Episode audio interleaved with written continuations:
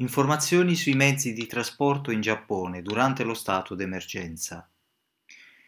Per 11 regioni del Giappone è stato dichiarato lo stato d'emergenza. Sono state apportate delle modifiche che riguardano anche i mezzi di trasporto. Ne riportiamo solo una parte. Non sempre gli orari dei mezzi di trasporto presenti su internet o sulle tabelle degli orari corrispondono a quelli del servizio attuale. Soprattutto coloro che utilizzano i mezzi per lavoro o altri impegni importanti, coloro che devono cambiare più volte il treno, devono fare attenzione ai cambiamenti degli orari.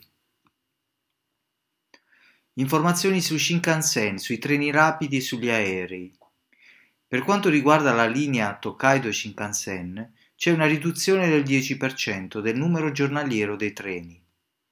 Anche il numero degli espressi dei treni rapidi che vanno all'aeroporto di Narita e dei regionali diminuisce.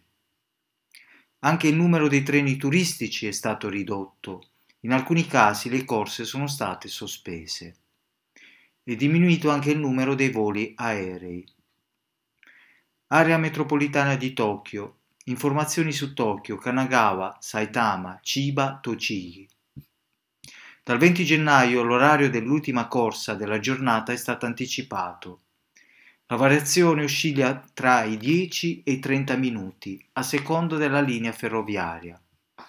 Per esempio, per quanto riguarda la linea JR Est, gli orari degli ultimi treni, di 11 linee, tra le quali la linea Yamanote, la linea Kei-in, la linea Tohoku, la linea Chuo e la linea Sobu, sono stati anticipati.